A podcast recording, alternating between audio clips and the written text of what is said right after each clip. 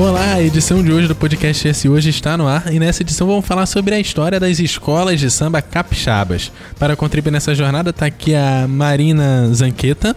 Eu sou Marina Zanqueta, que bom estar aqui, né, junto com a Esse Hoje. É, sou colunista do blog Abre Alas e integrante de, do Carnaval de Vitória. Isso aí, também estamos aqui com Marcos Vinícius, seja bem-vindo. Obrigado. É, eu sou historiador, pesquiso o Carnaval de Vitória e também participo do Carnaval. Atualmente ocupo cargo, cargo de diretor de bateria na MUG e estou aí às ordens para informações. Tá certo. Gente, então vamos para a vinheta e a gente vem pro papo. É esse hoje, a notícia do jeito que você quiser.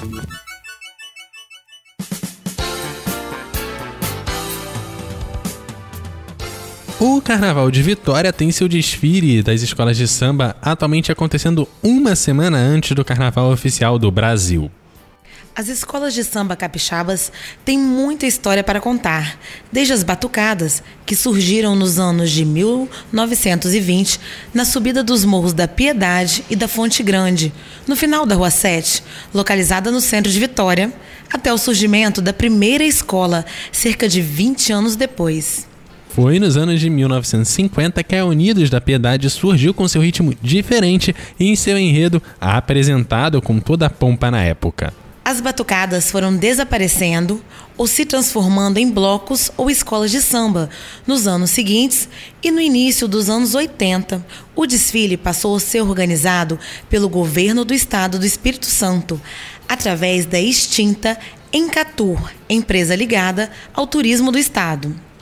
O Sambão do Povo foi inaugurado em 1987, sendo o segundo sambódromo do Brasil, sendo inaugurado apenas três anos depois do Sambódromo do Rio de Janeiro. Hoje, os desfiles das escolas contam com três grupos: o especial, atualmente com sete escolas, o grupo A, também com sete escolas, e o grupo B, com cinco escolas. Bom, para conhecer um pouco mais a fundo dessa história, estamos aqui com Marcos Vinícius Santana, que é, conhece toda a história do carnaval então vamos começar pelo início. Vamos voltar lá para 1920 e conhecer um pouco como que era organizado esse carnaval lá no início. Para a gente entender um pouco de como foi o carnaval, de como era o carnaval 1920, a gente precisa retornar um pouquinho final do século XIX para entender qual foi, em qual sentido que se formaram as batucadas. É, nós tínhamos em Vitória um carnaval extremamente elitizado, né? É, liderado pelas grandes sociedades da época, de nome de Sociedade Mefistófeles, Clube dos Barrigudos, alguns tinham uns nomes meio engraçados, outros tinham os nomes mais sérios.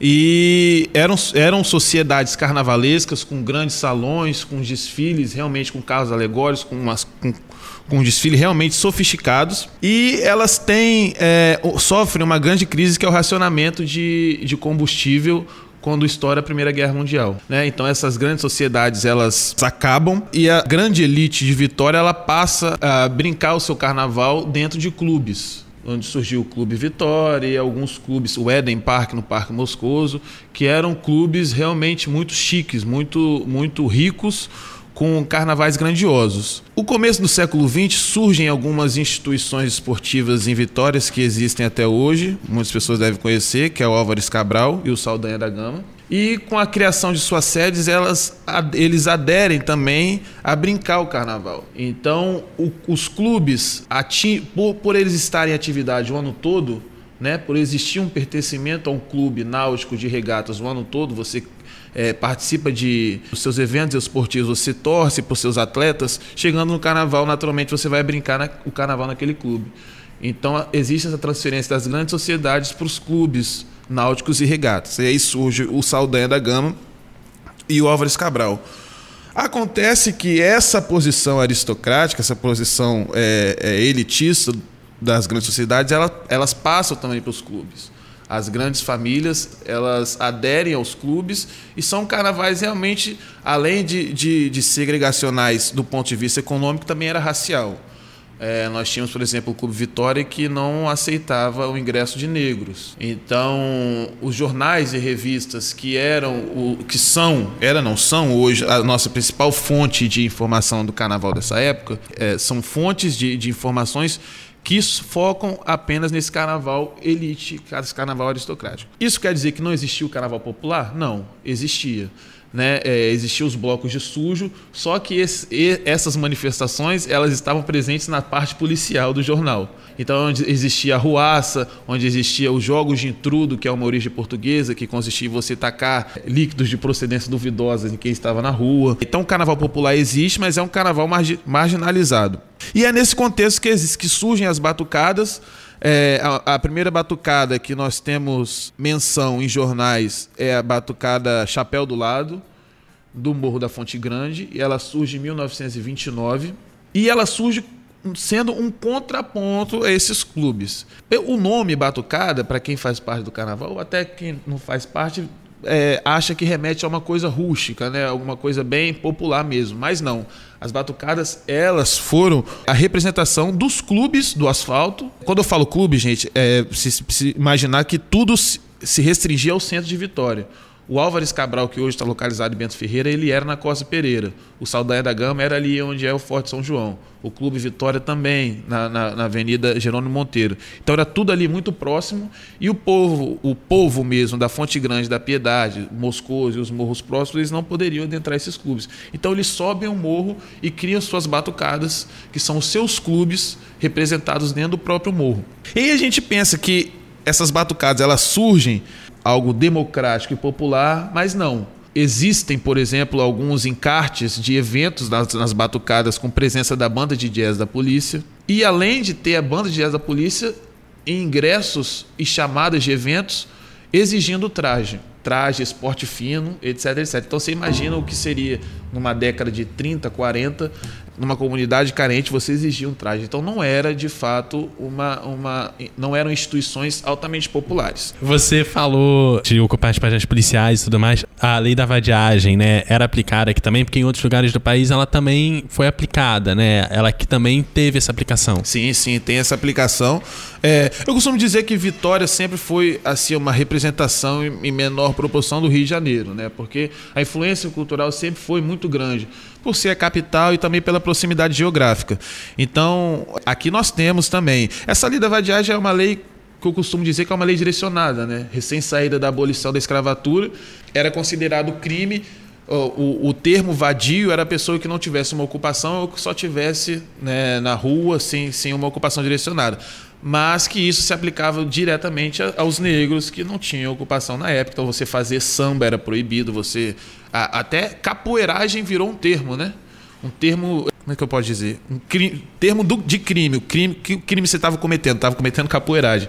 Então, é, era uma lei direcionada e isso existiu, sim, em Vitória. E essa lei, eu costumo dizer também que ela ela existiu também no termo legislativo, mas mesmo quando ela deixou de existir, ela continuou acontecendo. É, eu, fui, eu, tive uma entrevista com o mestre Haroldo e ele disse que uma certa vez a Unidos da Piedade estava para descer para desfilar e ele foi preso sem motivo nenhum. E aí ele só é liberado da prisão quando praticamente a escola inteira entra na delegacia para poder tirar a Leonidas da Piedade poder desfilar. Então, assim, é, foi uma, uma repressão que eu vou falar um pouco mais à frente, né? Que as escolas de samba elas surgem nesse contexto. E aí as batucadas, tem, existe, surge a Chapéu do Lado em 1929 e no próprio Morro da Fonte Grande surgem mais duas, que é a batucada Palmeiras e a batucada da Mocidade. Alguns dizem que a batucada Mocidade tinha uma ideologia racial, que era a batucada dos negros e a Chapéu do Lado dos brancos mas não existe uma comprovação histórica para isso. As pessoas vivas que têm memória das batucadas lembro de muitos negros presentes na Chapéu do Lado, mas o que importa é que existiam três instituições no Morro da Piedade. Juntamente nessa época, já na década de 40, meio da década de 40, surge, em 1946, a Batucada da Mocidade da Praia, né? E aí é contrapondo a mocidade que existe na Fonte Grande, existia a mocidade da praia, surgido na praia comprida que hoje não sei por que chamam de guarderia, né? Praia da Guarderia, mudaram o nome, fizeram uma forma, elitização, né? Daquele espaço, mas era ali a Praia Comprida, ali existia uma colônia de pescadores e aí surge a Mocidade da Praia em 1946. Anterior a isso também surge a Batucada Andaraí, no bairro do Mulembá, hoje, hoje a gente conhece como Santa Marta e que existe ainda como escola de samba até hoje. E dentre vários outros. E aí as batucadas elas chegam no seu auge nessa década de 50 é, com desfiles grandiosos. É, existem relatos de. Relatos não, notícias. Desfiles no Governador Blay com 5 mil espectadores. Então, o estádio Governador Blay é onde hoje está localizado o IFES, né, em Jucutuquara. Então, as batucadas elas atingem o auge e é uma forma, a forma mais uma das formas mais autênticas capixabas de, de poder brincar o carnaval.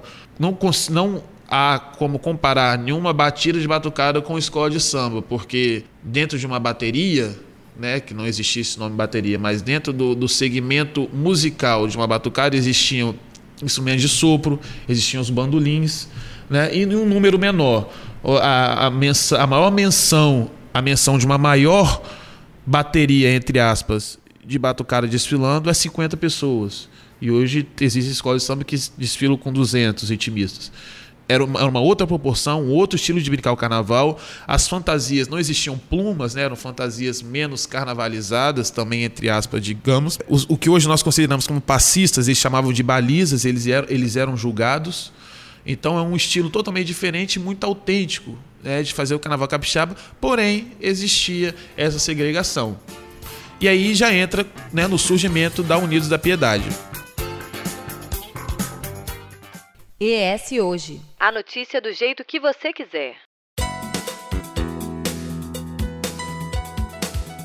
A Unidos da Piedade, ela por muitas vezes ela foi colocada como uma novidade. A história oficial nos conta que Rominho, que era um determinado morador da, da Fonte Grande, vai se alistar, é, serve o exército no Rio de Janeiro, e lá ele tem contato com as escolas de samba e volta mostrando a escola de samba para os capixabas, e aí surge a Unidos da Piedade. Essa é a, é a versão oficial.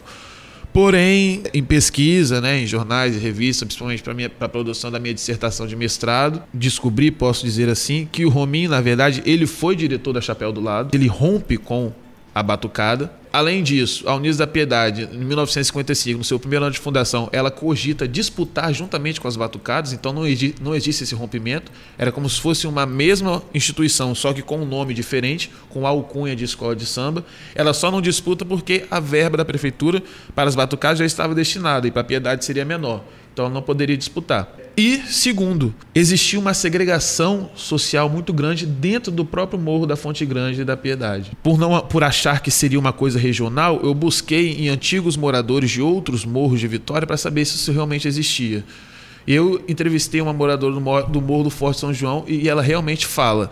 E essa segregação racial, ela se fundamentava em empregadas domésticas e uma profissão que hoje não existe, acho que não existe não nesse nome, mas chamada de cavuqueiros, que eram pessoas que, que trabalhavam na, na construção civil, né? na época a Vitória passava ainda por, por uma expansão urbana muito grande, e esses senhores eles eram responsáveis por cavar buraco, por por fazer vias, então eles eram chamados de cavuqueiros. O preconceito fundamentava-se nisso. O, o cavuqueiro ele era safado, ele, ele era cachaceiro, ele era vagabundo, e a empregada doméstica era graxeira que tinha um caso com o patrão.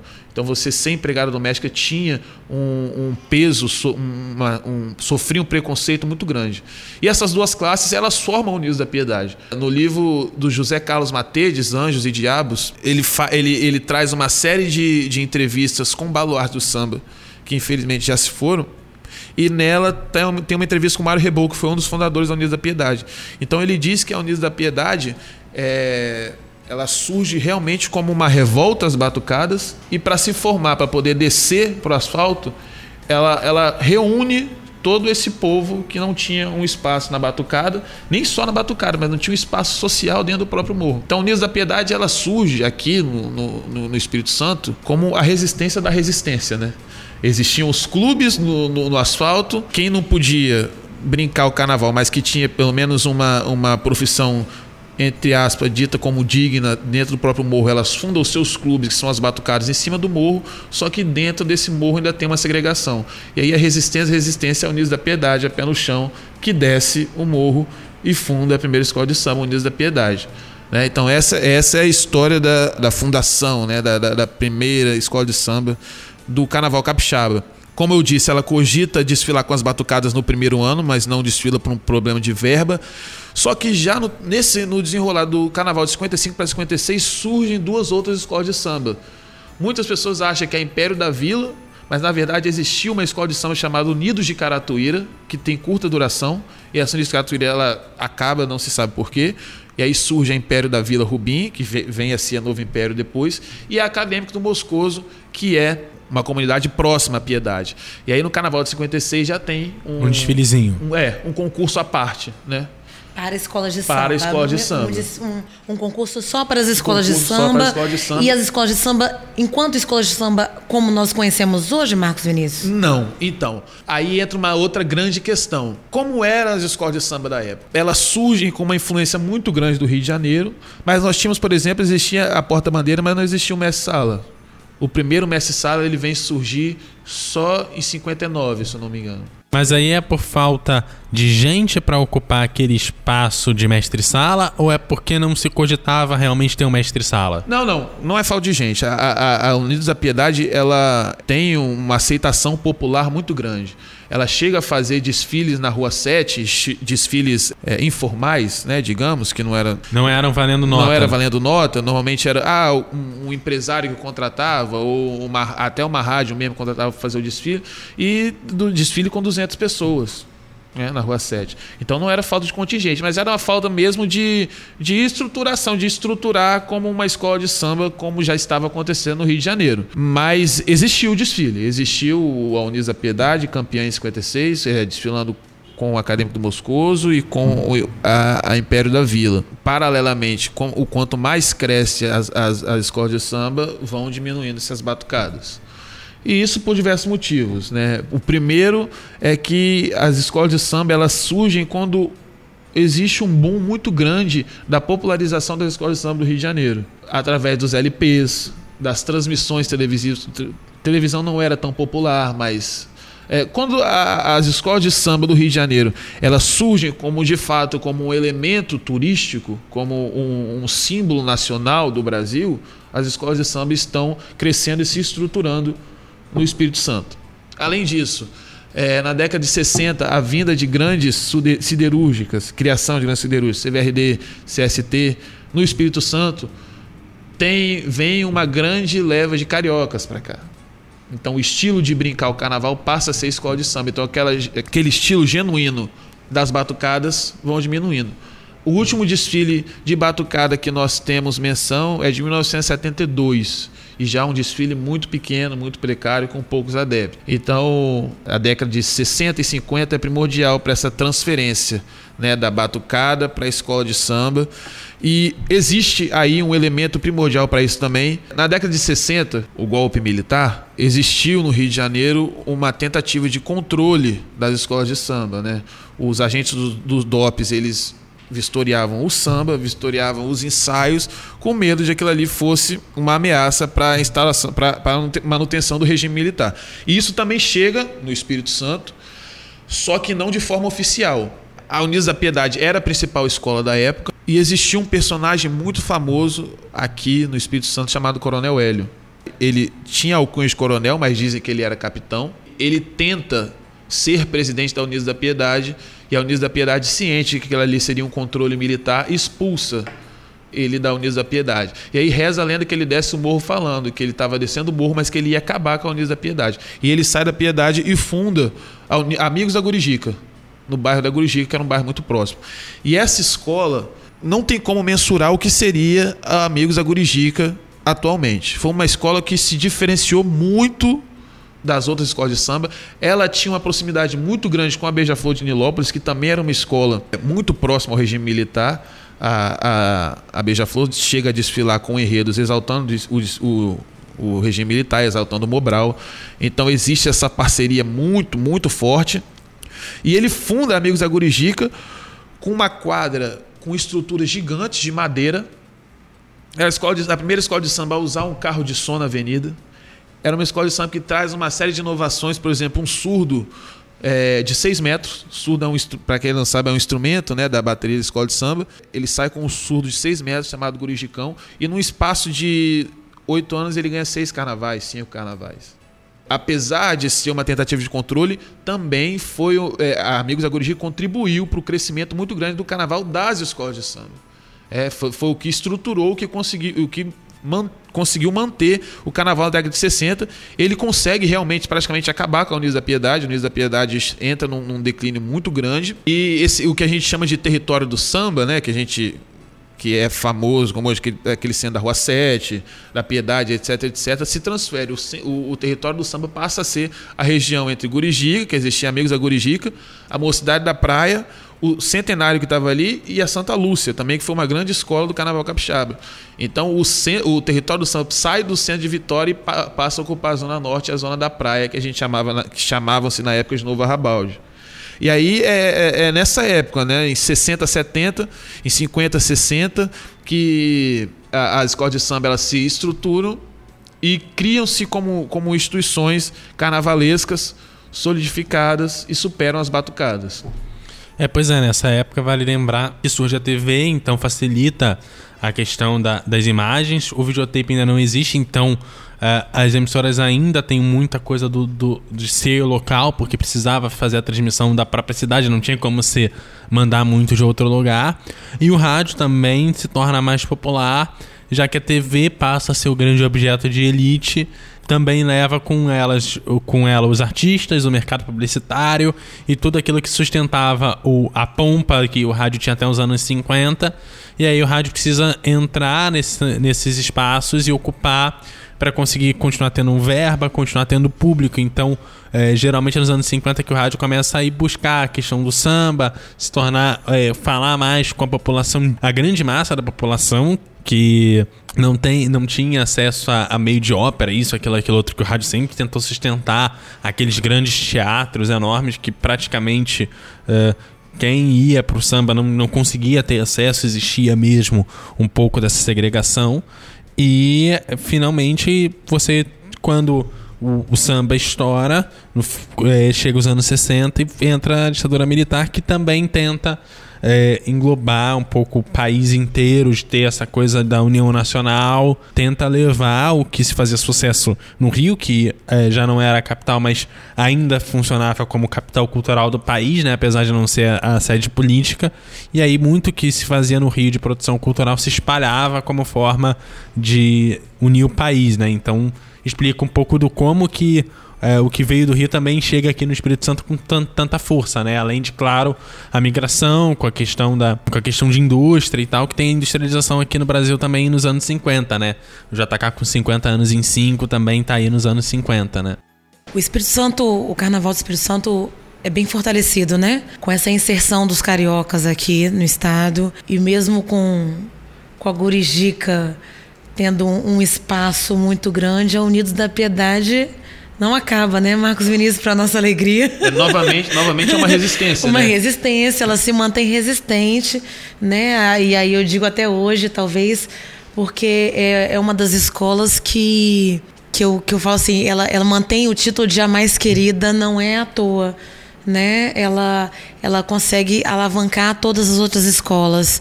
E isso contribui muito para o fortalecimento dos desfiles como um todo. É, e aí você, depois desse desenvolvimento até os anos 70, onde se consolida tudo, nos anos 80 a gente vai começar a desenvolver e inaugurar uma mudança, que vai ser o sambão do povo, que surge já no fim da década, mas tem um processo para chegar nele, né? No começo da década de 80, o carnaval ainda era um carnaval muito é porque a gente não, não, O que a gente tem de, de noção do que seria um desfile de escola de samba grandioso hoje é diferente do anterior. Né? Mas jornais e revistas da época colocam o carnaval, por exemplo, o carnaval de 1980 como um carnaval desastroso. Um carnaval com 80 é, espectadores na Princesa Isabel. Então o carnaval ainda é, engateando. Não, não dá para se saber se é em comparação ao Rio de Janeiro, se é um carnaval é, em, em, sua essência pequeno, mas a, o que nós temos de fonte de informação é que era um carnaval ainda pequeno e mal organizado. Essa, esse cenário ele vem a mudar com a, o, o, surgimento da Encatu, né? E o carnaval vira como um, um produto político. O carnaval de 85 já é um carnaval muito grande, que é o último carnaval da Princesa Isabel. E aí, por ser um carnaval muito grande, Avenida Princesa Isabel, perdão. E aí, por ser um carnaval muito grande, já ser um, um desfile grandioso, é, a Mocidade da Praia faz um desfile que tem repercussão nacional, passa num, porque falou do futebol e uma determinada ala reproduz um campo de futebol na avenida. E aí ganhou notoriedade num programa esportivo da Globo. Enfim, foi um desfile muito grande. E aí surge a necessidade de sair da Princesa Isabel e procurar um lugar maior. Em 1986, o desfile acontece na Reta da Penha, que, é, que se tem notícia de um dos maiores desfiles que existem. E aí é necessária a criação de um local. E aí surge o Sambão do Povo em 1987, que até os 45 segundos do tempo estava cogitado não acontecer no Sambão do Povo, né, por, por atraso nas obras. E aí existe realmente esse nome Sambão do Povo justamente por isso, porque o povo ia para lá para ajudar a terminar o, o, as obras. Então, em 87, nós temos aí o primeiro desfile é, nessa, nesse novo local. Um, um local que, que na época cogitaram para poder substituir o Sambão do Povo é aquela, eu não vou saber o nome da rua, mas aquela rua da, da Prefeitura de Vitória, a lateral da Prefeitura de Vitória. Que dá no campo do Vitória, do São Domingos, aquela avenida grande ali. Toda aquela avenida ali foi cogitada que o desfile acontecesse ali. Não sei como. Mas aos 45 segundos do tempo, Hermes Laranja bate o martelo diz que o desfile vai acontecer no Sambódromo e acontece em 1987, que também são desfiles grandiosos, 87, 88, 89. E aí surge um elemento primordial assim na história do Carnaval Capixaba, que é o Nido de Cutuquara. Né? Ela ganha o Carnaval de Blocos em 86, em 86 isso, 86, 87 ganhou acesso e em 88 ela já é vice-campeã do carnaval e 89 novamente. E aí ganha o carnaval em 1990. E aí fortalecem quatro escolas de samba, que é a Novo Império, que era a escola da região, que foi tricampeã em 87, 88, 89. A São Torquato, que era uma escola gigante também, a grande de Vila Velha. Junto com a São Torquato, a MUG também chegou a vencer o acesso, foi vice-campeã em 90. Unidos da Piedade, foi campeão em 86, mas faz belíssimos desfiles em 87.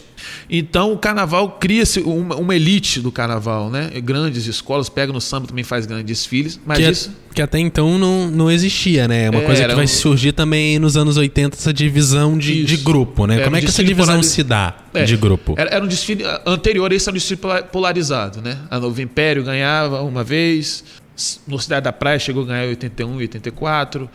É, a Unidos da Piedade ganhou 86, mas normalmente eram escolas de samba que disputavam quase sozinhas. É, quem fizesse um bom trabalho durante o ano, quem tivesse um bom investimento durante o ano, por exemplo, a, a Mocidade da Praia ela é campeã 84 falando do cacau. E dizem que vieram ônibus e ônibus e fantasias prontas de Linhares.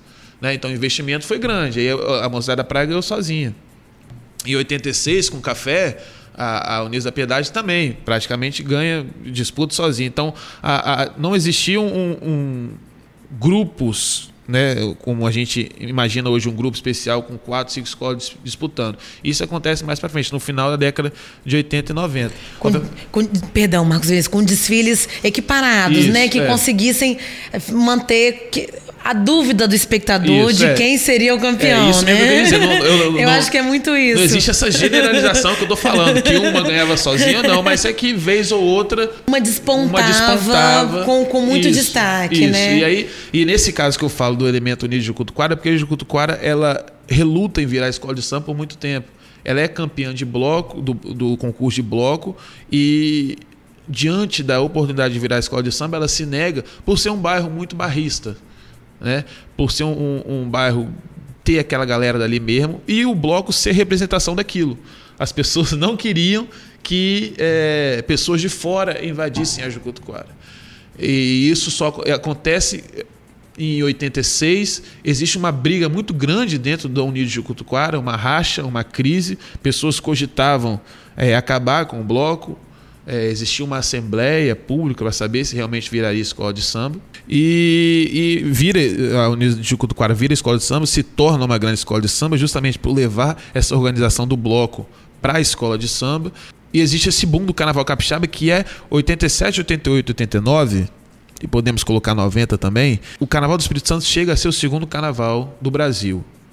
É, São Paulo ainda não existiu o sambódromo, carnaval era grande e o intercâmbio com o Rio de Janeiro também era muito grande. Compositores vinham colocar o samba aqui, é, a figura dos bicheiros também participava do carnaval capixaba, os bicheiros carioca participavam do carnaval capixaba, carnavalesco, Joãozinho 30 chegou a vir, vir, vir fazer é, visitas na de Cutuquara, na Novo Império, Dominguinhos do Estácio colocou o samba na Chegou que Faltava. Então foi uma época assim grandiosa do carnaval, só que ela é uma época muito curta ela dura muito pouco. E isso, infelizmente, é por desorganização das próprias escolas de samba. Nós temos relatos de, por exemplo, em 1990, 1989, com quatro grupos de escola de samba e com 10, 10 escolas em cada grupo. Nós tínhamos 40 escolas de samba e a prefeitura tinha que dar verba para as 40. Né? Então não existia prestação de contas, pessoas fundavam escola de samba e não desfilavam. Acadêmicos, Montebello, acadêmicos de Montebello uma escola de samba da ilha de Montebello, foi uma escola de samba que no carnaval de 84 simplesmente não desfilou, não foi para o desfile. Então existe uma, existia uma desorganização muito grande que foi o que fez com que o carnaval capixaba, o carnaval capixaba de escola de samba não fizesse mais parte da agenda é, oficial da prefeitura de Vitória. E aí ele já tem um declínio muito grande em 91 92 acontece já as duras penas e em 93 ele já está fora do, do, do, calendário de vitória. E há uma paralisação e as escolas de samba enrolam as bandeiras, como a gente costuma dizer. Né? Então é a parte triste do nosso carnaval e que também tem que servir de, de lição. Né? A organização tem que partir de dentro. Eu acho que nós vivemos um momento muito complicado e conservador no Brasil como um todo e que todas as manifestações culturais estão vulneráveis se um dia chegar um prefeito, um prefeito não, qualquer político, como chegou agora há pouco tempo, com um pífio discurso de que deve tirar o dinheiro de escola de samba para investir em saúde, 80% da população vai apoiar. Porque 80% da população não tem acesso do funcionamento de uma escola de samba, de uma importância de uma escola de samba para uma determinada comunidade. Mas essa importância tem que existir. Eu não posso ser uma escola de samba simplesmente para desfilar. Eu tenho que ser uma instituição que, que tenha uma devolutiva para aquela comunidade né? É, tem que ser uma instituição que exista para aquela comunidade. Eu não, eu não posso. É, fica aquela dúvida: existir para desfilar ou desfilar para existir? Lembrando que o carnaval não é só desfile. Isso. Né? O do carnaval é uma cultura que mantém o ano inteiro famílias, né? É, instituições, é, grupos que se organizam nesse trabalho que depois culmina num desfile anos comunidades paradas porque o Carnaval de Vitória não estava acontecendo oficialmente. Então, né, nós que somos atuantes nisso, é, é difícil imaginar, imaginar, Marcos Vinícius. Cinco anos né? É difícil imaginar um momento assim. E é bom também saber que a cultura resiste. Mais uma vez, a cultura se mantém forte e ela aparece novamente né? Em 98, tá certo? Isso, 98 Em 98, o, o, carnaval de desfile retorna. E retorna não nos moldes que era na época que acabou e nem como conhecemos hoje. Ele retorna um desfile não competitivo, as escolas apenas desfilavam por exibição e era na Avenida Jerônimo Monteiro, com arquibancadas improvisadas, e aí já começa essa cultura de uma semana antes do carnaval essa ideia de colocar a Semana do Carnaval da Secretaria de Cultura de, da Prefeitura de Vitória da época. E as escolas se fortalecem de 98 até 2002. 2002, o Sambão do Povo retorna, com, já com os desfiles competitivos, com a União de Cutuquara sendo a primeira campeã do retorno do Carnaval. E eu acho que é essa lição que a história deixa pra gente, né? O Carnaval, como a Mariana disse, o Carnaval não é só desfile, muito pelo contrário. Desfile é a cereja do bolo. Mas as escolas têm que fazer com que isso aconteça, elas têm que se movimentar o ano todo, elas têm que agregar aquela determinada comunidade, pequena ou não, uma escola de samba, ela é uma representação geográfica, é, é unidos de algum lugar, é acadêmico de algum lugar. É representação da comunidade. Ela é representação de uma determinada comunidade, de uma determinada posição espacial, seja ela uma rua, um bairro ou uma cidade. Não necessariamente ela tem que ser composta por pessoas dali, mas ela tem que ter uma devolutiva para aquela comunidade ali. Ela tem que ser um meio social, tem que ser um meio cultural e não apenas existir para abrir sua quadra, ensaiar sua bateria, ensaiar seus quesitos e desfilar. Ah, nesse sentido, nós estamos extremamente vulneráveis às investidas conservadoras. E nós não podemos repetir o erro das nossas agremiações do final da década de 90. E aí o carnaval volta em 2002, é, com a União de Cutuquara campeã. Existe uma polarização entre Jucutuquara e Mug, né? É, até 2009. A Boa Vista chega em 2010 sendo campeã. E aí é, começa uma outra polarização que é Boa Vista e Mug também.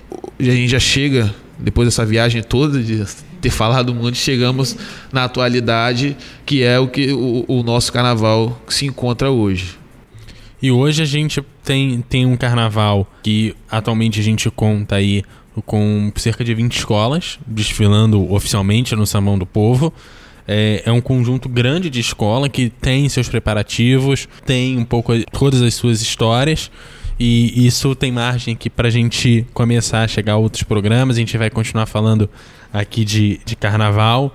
E antes de a gente ir para o encerramento, Marcos, eu queria saber de você qual, qual é a, a, sua visão assim desses últimos anos e o que, que você espera para esse carnaval desse ano depois de toda essa história? Infelizmente, a minha visão não é nem um pouco otimista. Eu vejo cada vez mais escolas de samba existindo apenas para o desfile, se afastando das suas comunidades, visando apenas o espetáculo de 50 minutos, visando o concurso se afastando das suas origens.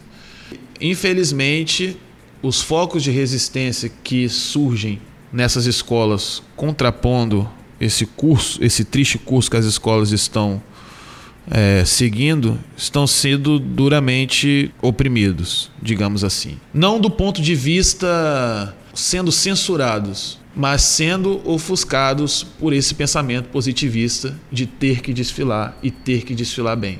Você hoje você pensar culturalmente e socialmente uma escola de samba soa como um atraso diante do relógio que está contando tempo que falta para o desfile. Né? Então, é, é um pensamento, é, eu não, não vejo com bons olhos a atualidade, mas eu também não acho que, que... Você não vê com bons olhos, mas tem esperança de um futuro Exatamente. melhor. Exatamente. Eu, eu, eu, vejo esperança de um futuro melhor justamente por existir esses focos de resistência. Justamente por ter uma juventude que pensa o carnaval culturalmente, que pensa o carnaval socialmente e que também sabe que tem que se desfilar. A escola de samba tem que desfilar, tem que existir o concurso, é uma cultura que se, se materializou, se estruturou e que deve existir, mas que não deve existir só ela mas também vejo uma, uma galera muito boa, uma galera nova, é, a galera do Departamento Cultural da Escutuquara, o povo, é, a Novo Império está pensando em fundar um departamento cultural. Existe um projeto social muito importante também na Mocidade Unido da Glória. Então, é, e é aquela coisa também, no, do, dos maiores males, imaginamos que, se nós imaginarmos que as escolas de samba venham a acabar, como em 1993, temos aqui Marina que vai pegar a bandeira dela e vai sair rodando por Jucutuquara. Tem eu que vou continuar batendo o meu surdo na mocidade da praia. Então, o que pode acabar hoje é o formato de espetáculo que existe. Mas como instituição cultural, as escolas de samba não vão acabar. ES Hoje. Então, é, Marcos Vinícius Santana, muito obrigado pela sua presença aqui no podcast do ES Hoje. É, como é que a galera faz para te encontrar, além, claro, da quadra da escola? É, então, me encontrar nas redes convencionais, né? Redes sociais, Instagram e Facebook. Instagram Santana Marcos Vinícius e Facebook Marcos Vinícius Santana também. Chega lá, me chamar, alguma dúvida, querer falar, carnaval. Também estudo cultura popular, futebol de vaza, qualquer coisa, é só chegar lá e a gente troca uma ideia. Tá certo. Muito obrigado. Boa sorte para sua escola, para sua obrigado. bateria, que vocês levem nota 10 no seu desfile. Agradeço. Contamos aqui também com a Marina Zanqueta, que vai estar tá lá de mestre de, de mestre de sala, vai estar tá lá de porta-bandeira. de porta-bandeira e quem quiser também acompanhe a coluna Abre Alas no jornal ES Hoje e no site também do ES Hoje. Tem lá o blog Abre Alas com muitas notícias sobre o Carnaval de Vitória, quentinhas de barracão, o diário de uma porta-bandeira, onde eu falo um pouquinho das alegrias e das tristezas de ser porta-bandeiras, do sofrimento, não tristeza. É, então tem muita notícia também sobre eventos e um pouquinho sempre também da história, né, Marcos Vinícius? Sim, que claro. sempre que a gente pode, a gente coloca muita informação para que possamos aprender com o que nós passamos. eshoje.com.br tem lá, tem a versão digital lá do, do jornal impresso que sai toda semana. Você pode procurar nas bancas aqui em Vitória a versão digital para você que está em outro estado e está ouvindo a gente aqui falar do nosso carnaval, eshoje.com.br. Lembrando que você segue o S Hoje em todas as redes sociais como arroba ESHoje. O programa de hoje contou com a apresentação, edição e produção de Eduardo Couto. Contribuiu aqui comigo na, na apresentação a Marina Zanqueta, com a participação aqui do Marcos Vinícius Santana e também teve a produção e a direção de jornalismo de Daniele Coutinho. Gente, aquele abraço e até a próxima próxima.